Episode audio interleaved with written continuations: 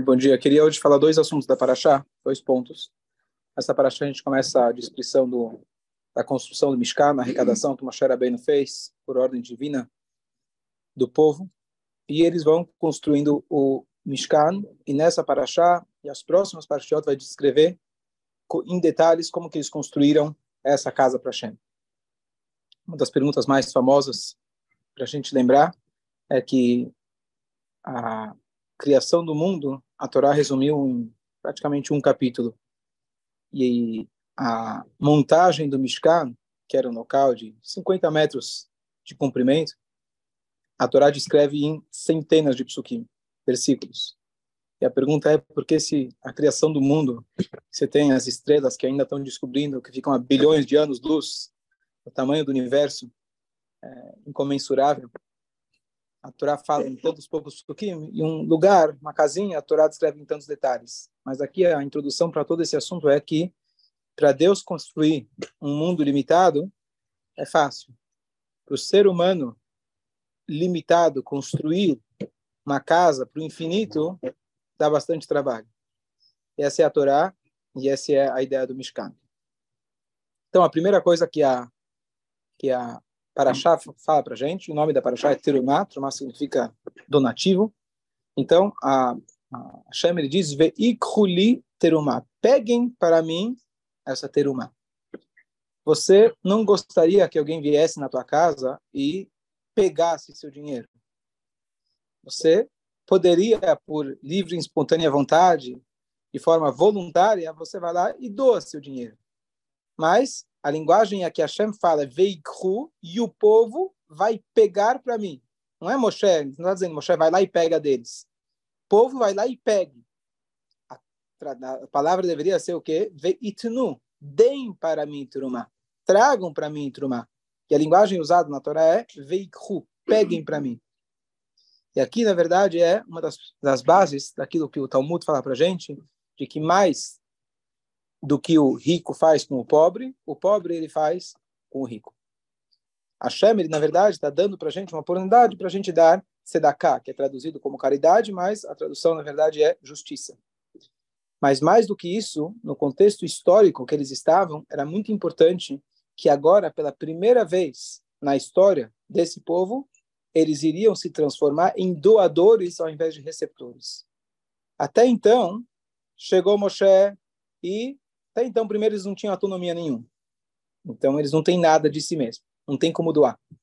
Depois disso, eles aparecem Moshe para eles e Deus faz milagre, os milagres para eles. Deus abre o mar, Deus faz as pragas. E o tempo todo eles estão no lado de receber, receber, receber. Pela primeira vez, Hashem ele dá para eles a oportunidade deles darem.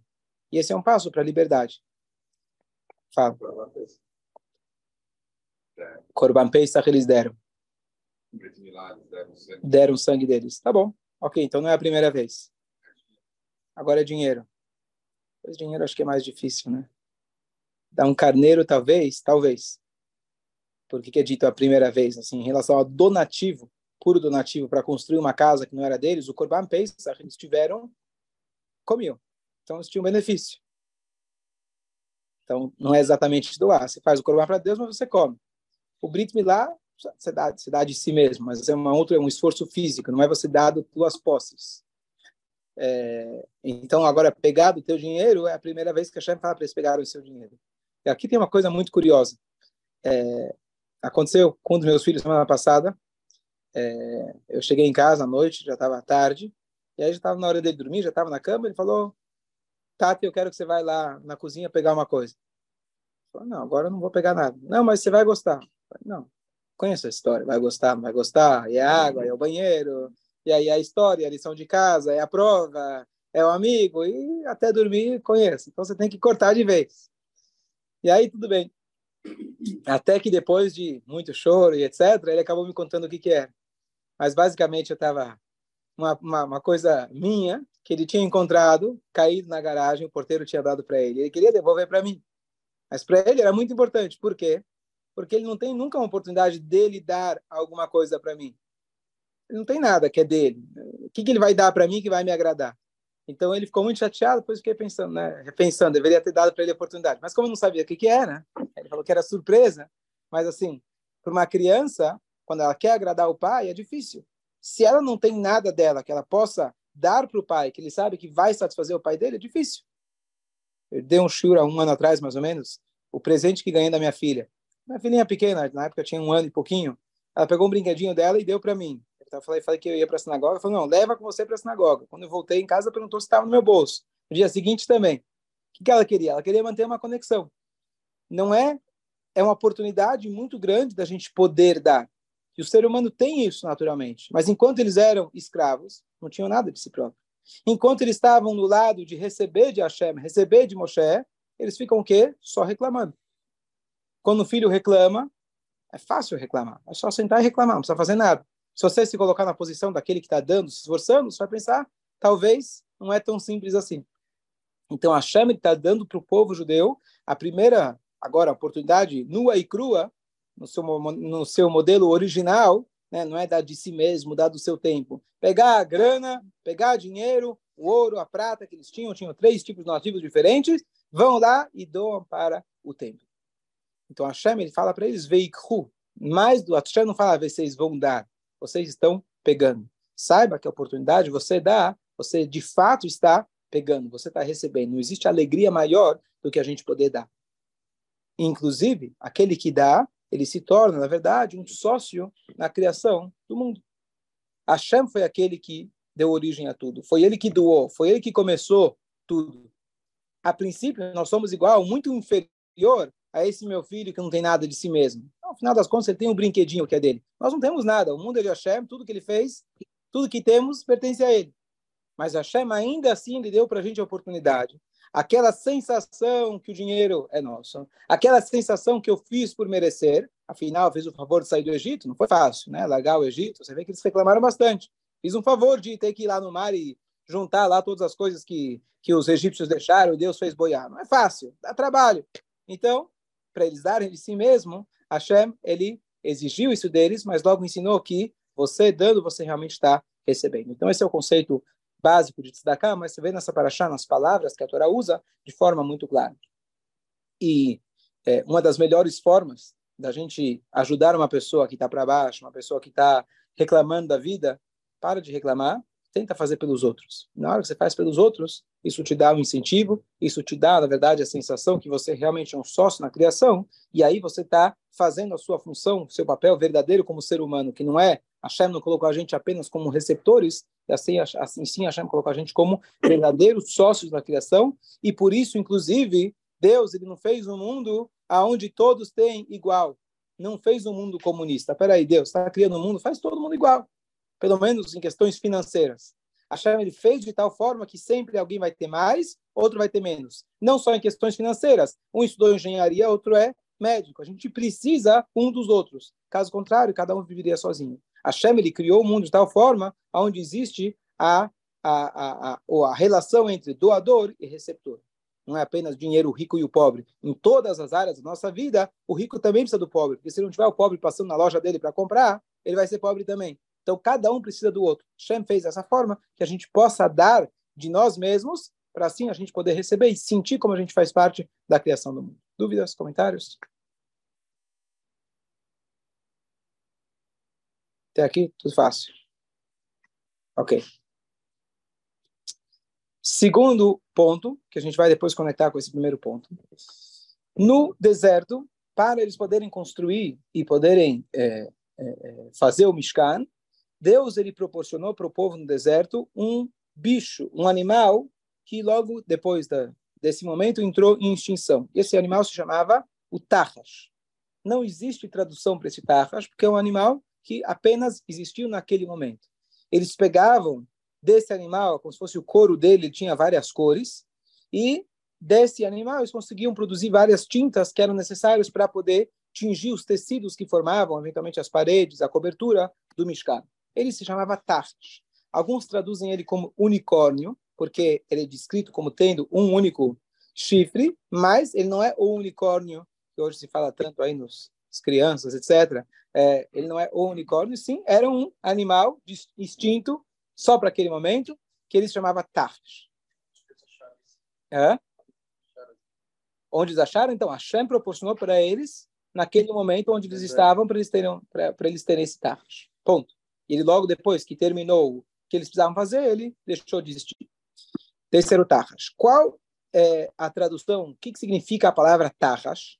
Então, o melhor tradutor da Torá não é o Google, é o Unkelus.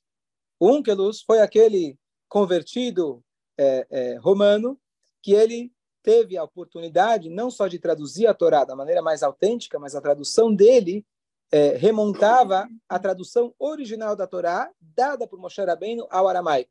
Depois que Moshe Rabbeinu deu essa tradução, foi esquecida, e muitos anos depois, esse Unkelus, profeticamente, teve essa oportunidade de transcrever a Torá, de traduzir a Torá no aramaico, e é a, a tradução mais fiel que existe da Torá, porque ele fez isso com profecia. Esse é o Unkelus. E na maioria dos Humashim em hebraico, nas margens do livro, na, na parte interior do, Humash, ele traduz.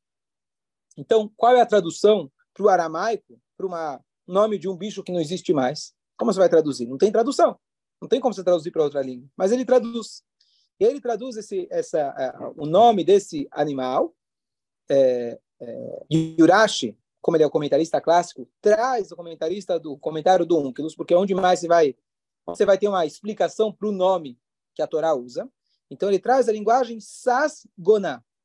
Sasgona, sin com com sin sasgona, sin, sin, gimel, vav, nun, aleph. Isso significa, qual que é o significado disso? Então Rashi ele explica. Na verdade, a letra Samer e a letra Sin, elas têm um som parecido. Quando você escuta uma palavra, não necessariamente você sabe dizer se é com Sin ou com Samer, só se você conhece um pouco melhor a escrita hebraica. E uma vez que elas são parecidas foneticamente, elas podem ser, de vez em quando, trocadas, em função do sentido delas. Tem vários exemplos para isso na Torá, especialmente quando se trata da em língua hebraica para o aramaico.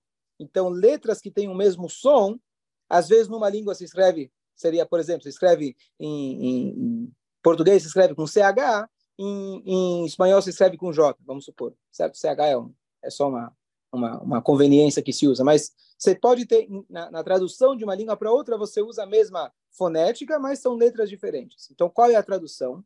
Sas, em hebraico, não com, com Samer, mas com Sin, significa aquele que está Sasson Simcha, que quer dizer Sas Vesameach, aquele que está alegre, feliz, contente. E Goná, Gvanim em hebraico, é Gavan são cores. Então ele está alegre, está como se fosse dizendo orgulhoso no bom sentido de suas cores. Ele se orgulha das suas cores. Então esse é o Tachash. A tradução do Tachash é esse animal que se orgulha das suas cores. Certo? Então, a pergunta é, agora, sabendo a tradução da linguagem original que a Torá usou, Tahash, o que, a gente pode aprender, o que, a Torá quer transmitir para a gente com um nome que ele se orgulha das suas cores. Poderia se chamar o animal colorido. Que, qual que é a ideia que se, ele se orgulha das suas cores? Então, vamos agora fazer um parênteses e pegar dois exemplos. Um exemplo da Torá e um exemplo do Talmud, para a gente entender qual que é o orgulho positivo e o orgulho que não é saudável. E desse Tachash a gente vai aprender o que realmente é um orgulho que ele é completamente saudável. A pessoa conhecer as suas habilidades, conhecer o potencial que ele tem e usar isso unicamente de forma produtiva, em forma, em função de Hashem. Então nós temos a famosa passagem de que quando Adão ele comeu do fruto proibido, ele percebeu que ele estava sem roupas. Tanto é que quando Deus chamou ele, ele ficou envergonhado. Da onde surgiu a vergonha? Até então ele ficava sem roupas, estava tudo bem que, que mudou? O que, que diz o Freud? Freud não estudou a Torá. Estudou. Estudou. O que, que ele diz? É, eu, ele mudou o conhecimento. Né? E o conhecimento, e aí o que, que mudou? O conhecimento dele. Ele não sabia que ele tinha as, os órgãos íntimos dele? Até então ele já sabia que tinha. O que, que mudou na consciência dele? Ah, perfeito. Então, o, o fruto do conhecimento, ele conhecia apenas até então um lado da moeda. O conhecimento até então, qualquer parte do corpo dele, o braço dele, ele sabia que o braço dele foi feito para poder fazer as coisas, poder leovdar ou deixar como Deus falou para ele, trabalhar o jardim, poder produzir, fazer o que Deus queria dele naquele momento. Então, o órgão íntimo dele, também ele sabia que funcionava para o que Hashem queria dele. A partir do momento que ele comeu do fruto que fazia ele conhecer o lado instintivo animal da pessoa, Ani, em hebraico, significa eu, mal. Então, se você pensa só no Ani, você vira um animal. Entendeu? O trocadilho ou não? Sim. Se você pensa só no Ani, você vira um animal. Então, e mal é o contrário do bom. Então, ele percebeu que o quê? Que esse órgão, ele trazia uma tentação muito grande de não apenas ser usado da maneira que Deus espera que você use, e sim de uma maneira extremamente egoísta, uma maneira animalesca. E aí surge a vergonha. Por quê? Até então, ele usava isso como o braço, como qualquer outra parte do corpo, que ele pode ser, pode ser unicamente usado para fazer a sua função. Você não tem vergonha que você respira, você não tem vergonha que você, que você come, você não tem vergonha que você escuta, é parte do teu corpo. Agora, essa parte, essa parte do teu corpo, como ela traz uma tentação muito grande, animalesca e eventualmente egoísta, então a pessoa ela tem vergonha disso. Esse é o ponto número um. Ponto número dois. Passando muitos anos na história, Rabbi Yohanan ele é descrito na Guimará, em mais de um episódio, como uma pessoa extremamente formosa, bonita. Ele era muito, muito bonito. O Talmud até descreve, se você quiser ter uma ideia da beleza dele, você tem que pegar uma flor, refletir ela com um cálice, na sombra, o horário do sol e etc. Você vai ver aquela é, aquela forma maravilhosa para você ter uma ideia de como era a beleza do Rabi Zakai. Então, o Talmud usa termos para gente, é, é, a gente, é, é, termos poéticos para a gente ter uma ideia de quão bonito ele era.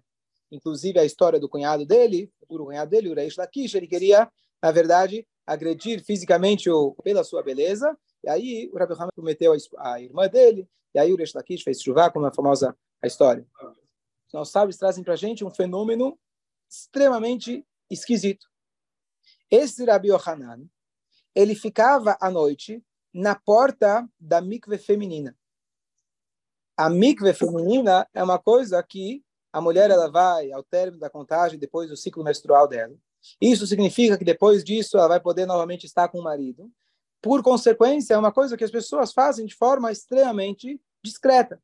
Inclusive, é uma coisa que quando alguém pergunta para ela onde você vai, ela não, precisa, ela não tem obrigação de falar a verdade. Ela pode dar uma esquivada, e deve dar uma esquivada, que não é uma coisa é, é, bonita você sair contando para todo mundo onde você está no seu ciclo, etc. Mas esse Rabi Yohanan, ele ficava na porta da mikva. Imagina, está um homem lá na porta da mikva, a mulher vai lá, o que, que, tem, um homem aqui? Não é só um homem, era um rabino, não era um rabino, era o rabino. Então, alguém vai chegar e falar, rabino, peraí, né? o que, que você está fazendo aqui? Seu, é o último lugar que você deveria estar. E ele dizia o seguinte, só para lembrar, estamos aqui falando de um grande tzadik. Tzadik é uma pessoa que não tem esse instinto animal que a gente conhece lá do fruto do, do Adam e Rava. Ele é conhecido, isso a gente vê em todo o Talmud como uma pessoa realmente extremamente elevada. E o que, que ele dizia? Ele fala o seguinte, a mulher, quando ela sai da mikveh, é muito importante ela cuidar do que ela vai ver com seus olhos, o que ela vai enxergar assim que ela sai da mikveh. Esse primeiro impacto vai influenciar no relacionamento dela posteriormente e vai influenciar os filhos que eventualmente vão nascer. Por isso, eu estou aqui na porta para que a primeira coisa que elas possam ver vai ser a minha cara. E como eu sou muito bonito, vão ter filhos bonitos igual eu. Agora, se você não conhece Rabi Yohanan Mezakai, você vai falar, bom, conto de fado. Você está querendo achar uma desculpa. Mas se você estuda minimamente, por exemplo, só um comentário, ele não era dos Tanaim, mas os sábios da Mishnah, o menor deles conseguia ressuscitar os mortos. Tá? Então, para a gente ter uma ideia de quem estamos falando. Então, Rabbi Yohanan ben Zakkai, maior tzadik, podemos ter a certeza de que ele estava lá unicamente para fazer aquilo que ele falou. E não havia não havia nenhum outro lado malício, etc. Tanto é que porque ele ia perder o seu tempo lá, ficar na porta da amiga, vai estudar a Torá, fazer qualquer outra coisa. Ele estava lá unicamente, realmente para ajudar as pessoas. Não é uma receita para a gente repetir, tá certo? Esse tipo de pretexto, tá certo? Serve para um grande tzadik, que ele reflete em todos, todos, todas as áreas da sua vida. Inclusive, Talmud traz uma outra passagem, que havia um sábio que nos casamentos, ele levantava a noiva nos seus ombros Talmud fala, peraí, um homem está levantando a noiva nos ombros? Aí o que, a Gamara fala para gente? Que para ele era como uma, uma tora de madeira. Ou seja, ele era uma pessoa extremamente pura que nunca ia levar ele para qualquer pensamento não adequado.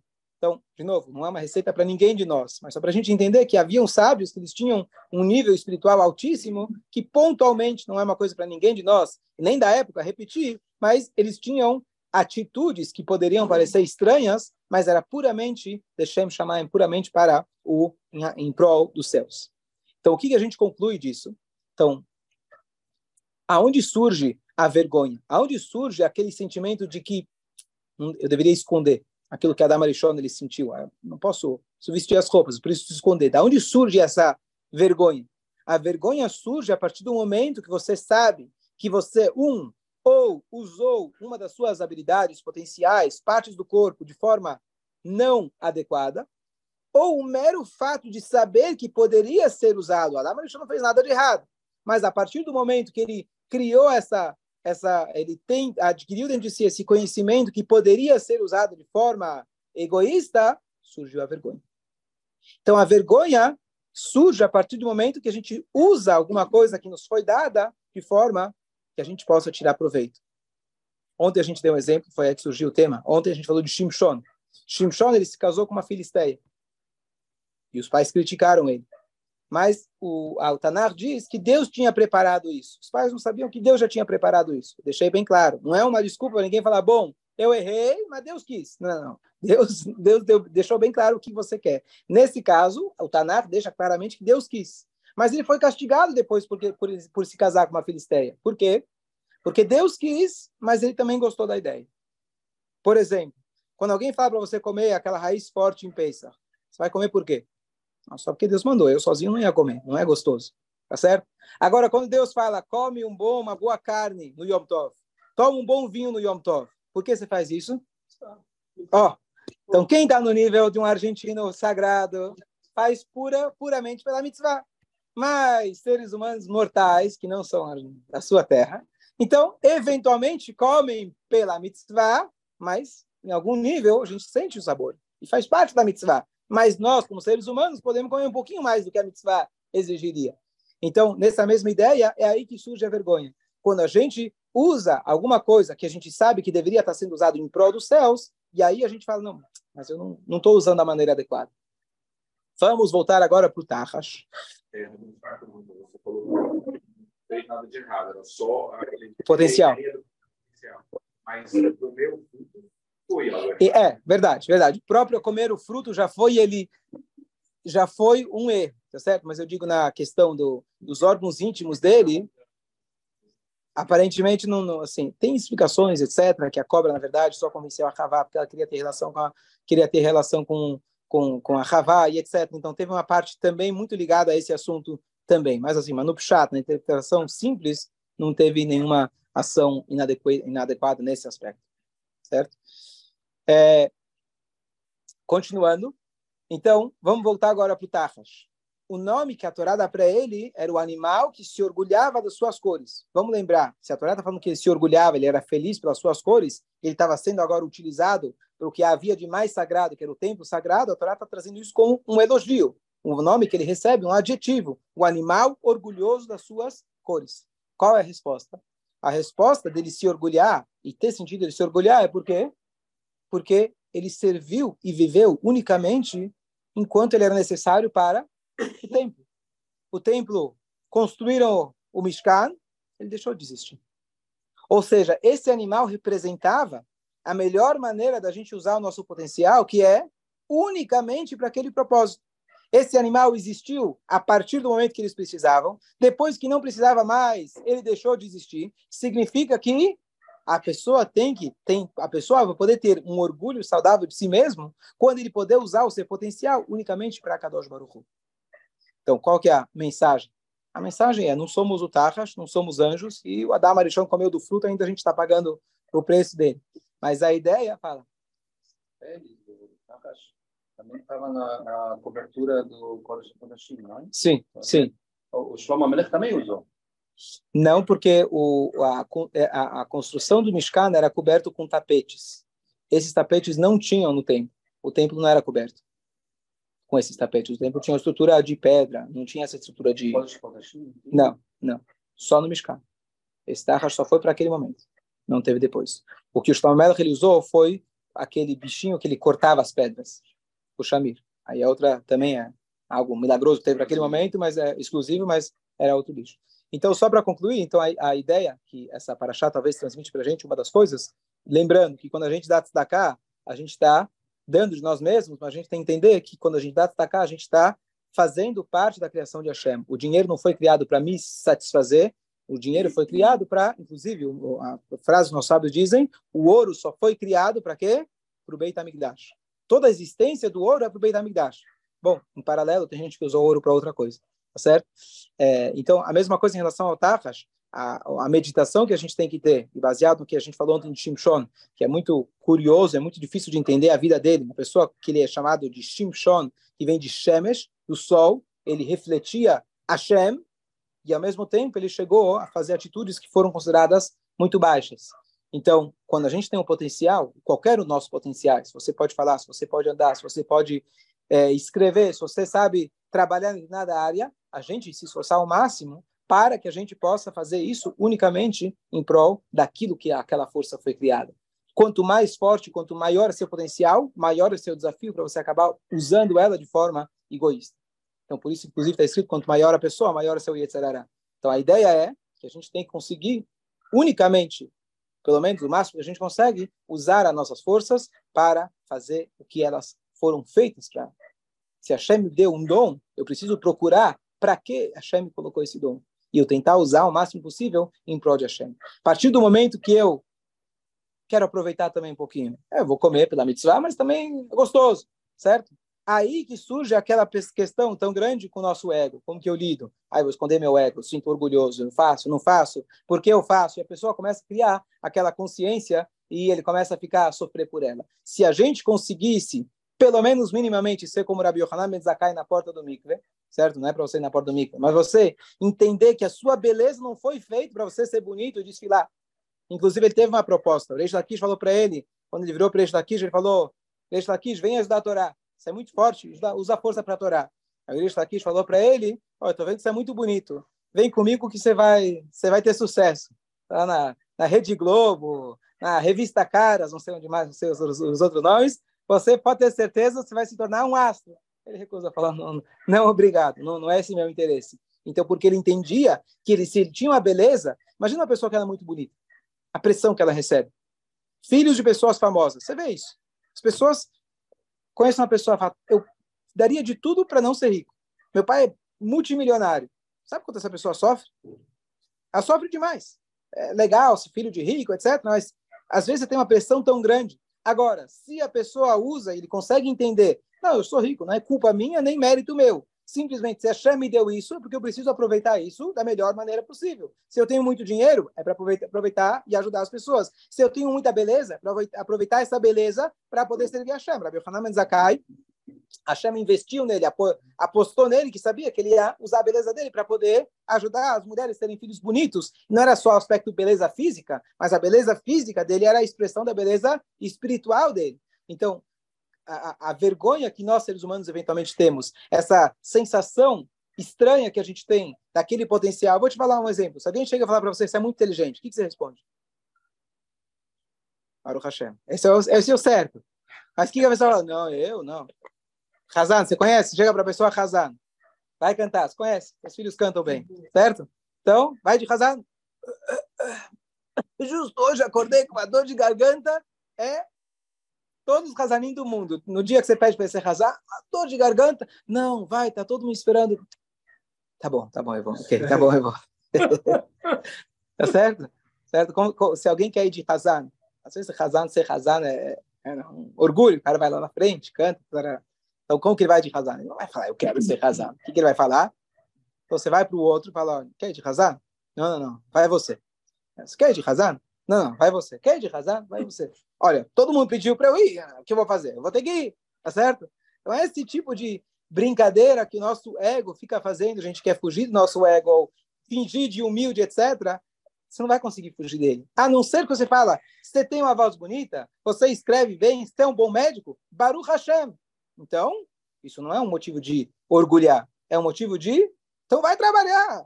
Você tem uma voz bonita, você tem que estar cantando todo dia. Digo para mim mesmo, certo? Você tem que estar aproveitando isso em, em prol de Hashem. Você é uma pessoa inteligente, então vai ensinar. Quando termina um shiur, eu já aprendi que isso é muito é, é um desafio como rabino. Você termina um shiur, normalmente as pessoas viram vão embora. Tudo bem.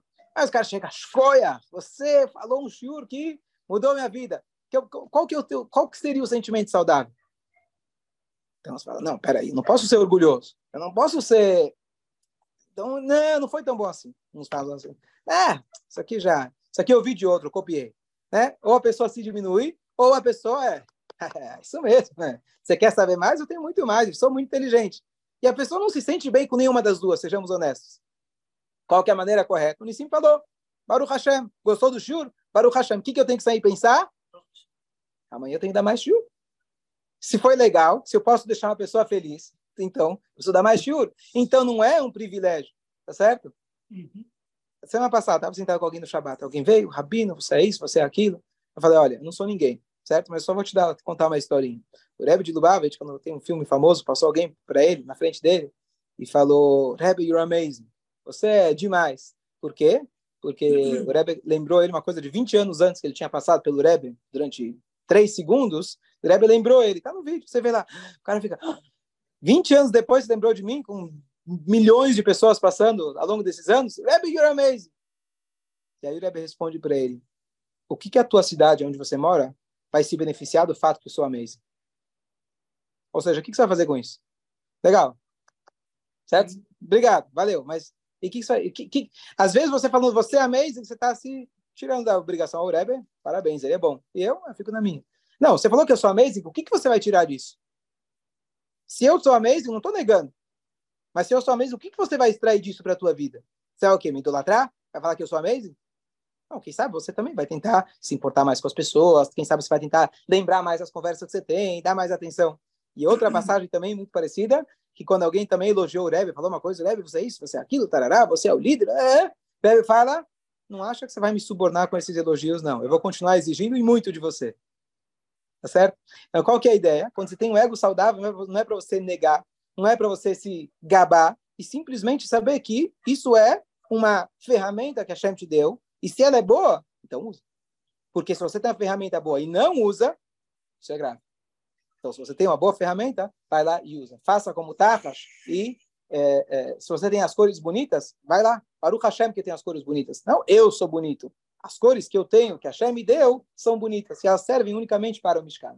E aí sim a gente tem um ego um pouco mais saudável. Eu tenho um amigo que ele me ensinou uma coisa bonita. Quando alguém pergunta, na, na, na, na também tem muita competição. Qual que é a competição?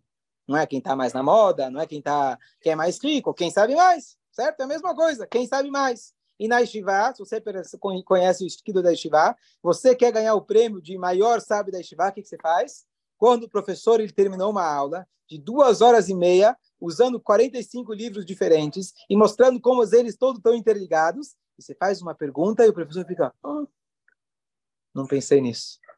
De repente, todo aquele prédio que ele construiu caiu.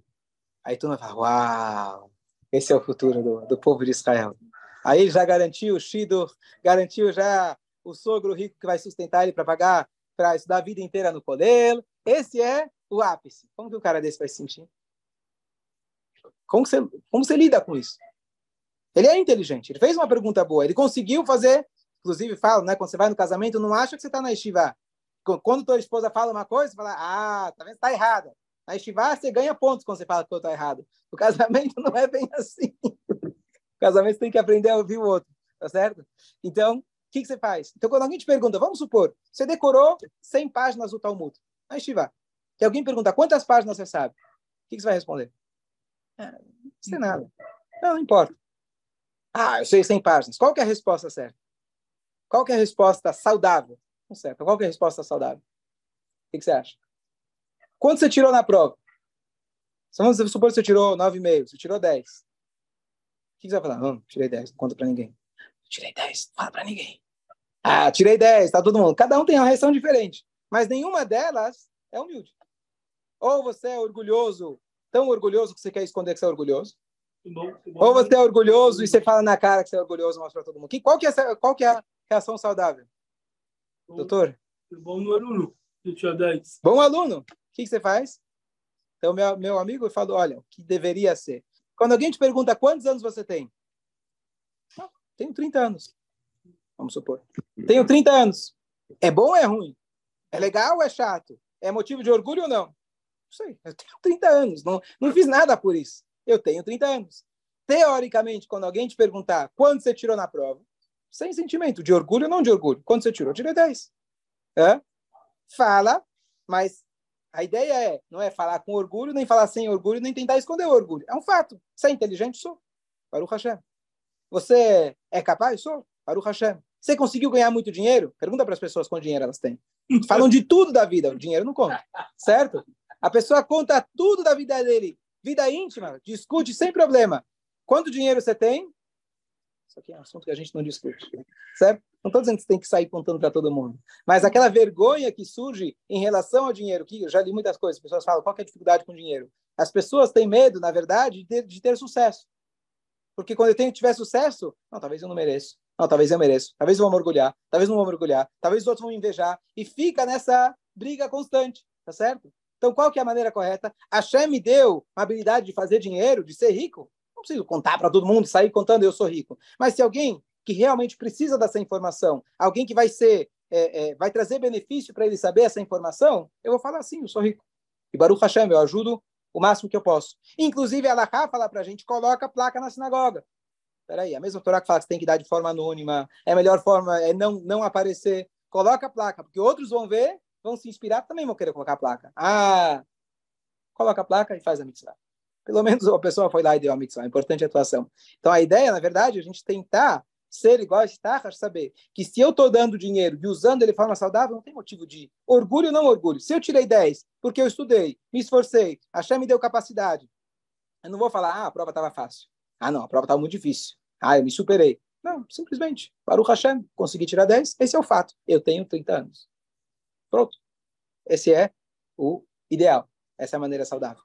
Só para a gente se conscientizar um pouco, essa ideia, então, tanto da ideia da Sedaká quanto a ideia do Tafash, a gente o máximo possível, e é isso que realmente a Torá ensina para a gente. Às vezes a gente pensa que a Torá está nos privando nosso dinheiro, privando do prazer, privando do comer aquilo que é gostoso. A Torá, na verdade, está ensinando para a gente, a partir do momento que a gente comeu do fruto proibido, ou seja, a partir do momento que a Hashem criou o mundo do jeito que ele é, de como a gente lidar com o nosso ego de forma saudável.